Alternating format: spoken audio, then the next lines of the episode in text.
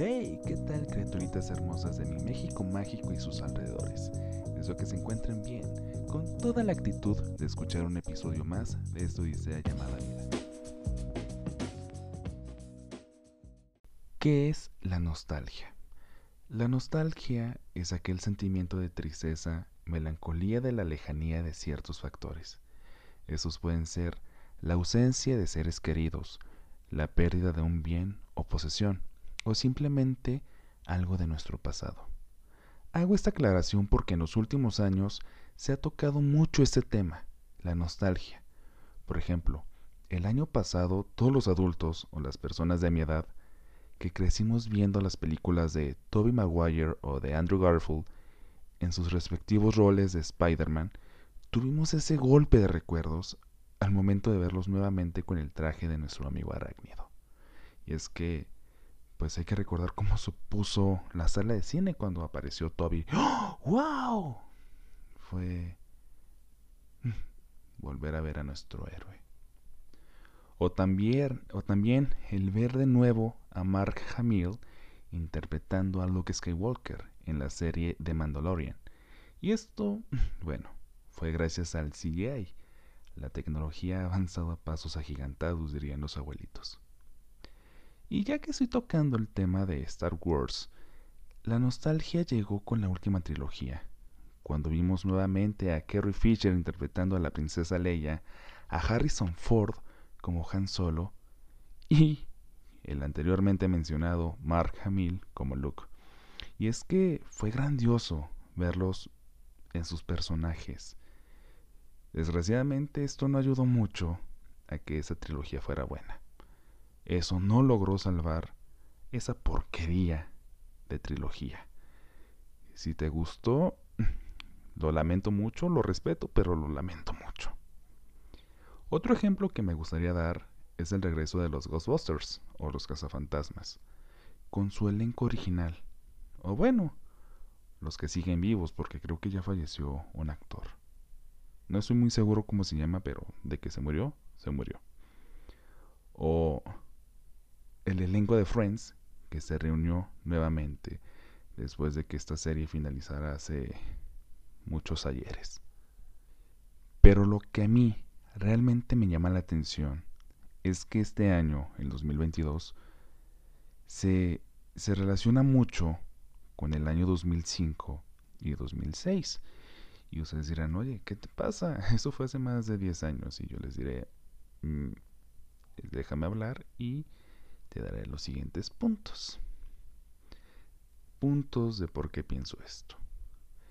En el año 2005 tuvimos el debut de Christian Bale como Batman en Batman Begins. Y en el año 2022 tuvimos a Robert Pattinson debutando como Batman. Y ustedes dirán, pero ya tuvimos más, más Batman. Por ejemplo, tuvimos a, a Ben Affleck. Y efectivamente, tuvimos a Ben Affleck, pero bueno, estamos hablando de debuts porque el siguiente dato también es interesante y ocurrió en el año 2005 y lo estamos reviviendo en el 2022.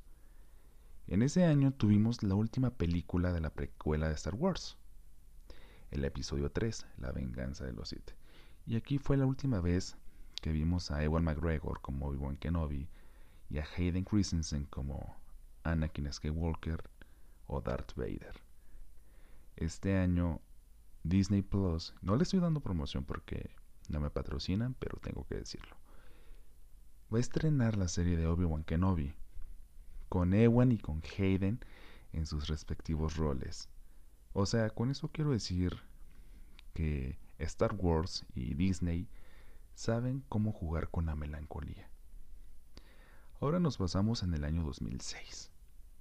Este año fue increíble porque My Chemical Romance lanzó un material épico, The Black Parade. Y es que este disco revolucionaría el pensamiento de una generación. Y daría un fuerte golpe al movimiento emo. En el 2022, My Chemical Romance ha regresado, y con todo, lanzaron una nueva canción, The Foundations of the K, que la escuchas y, y es como si el tiempo no hubiera pasado. A esto súmenle que van a realizar una nueva gira. Obvio quiero aclarar que My Chemical Romance regresó en el año 2019, pero no lo tomo mucho en cuenta debido a que solo dieron un concierto en diciembre de ese mismo año.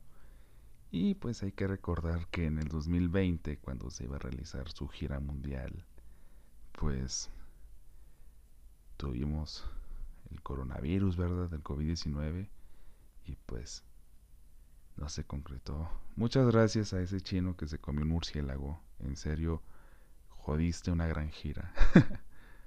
Ay, no, ¿por qué? ¿Por qué? ¿Por qué son así? No, no logro entender.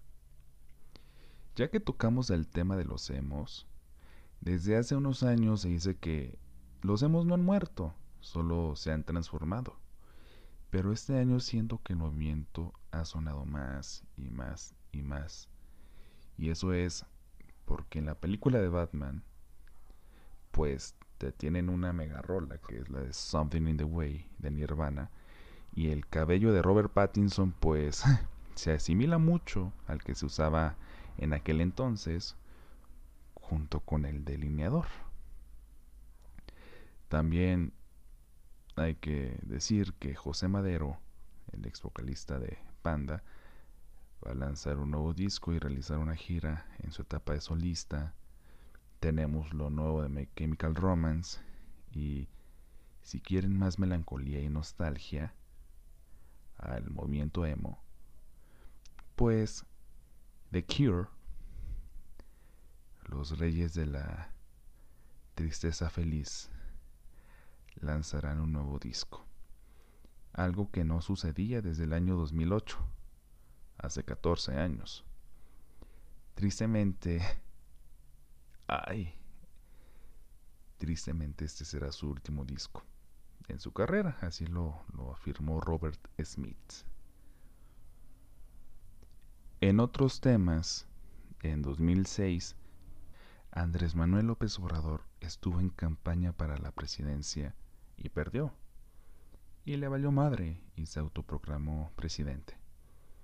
Hoy, en 2022, es el presidente de México, oficialmente, pero se la vive en campaña. Y yo, bueno, yo estoy como en el año 2006, muy, pero muy soltero. Qué desgracia. Y sé que esa información no es relevante pero a mí me pareció curiosa. Y además porque siento que esto se hizo como muy cíclico, en cierta forma. Eso nunca quitará el hecho de que me emocione como lo hubiera hecho en el año 2005 o 2006. Solo me queda disfrutar y tal vez agradecer que esto suceda. Tenemos Star Wars. Yo de niño vi el episodio 3, vi a pinche Anakin Skywalker todo calcinado. Y ahora lo voy a ver como Darth Vader. O sea, mi niño gordo está feliz. Y mi yo adulto lo está también.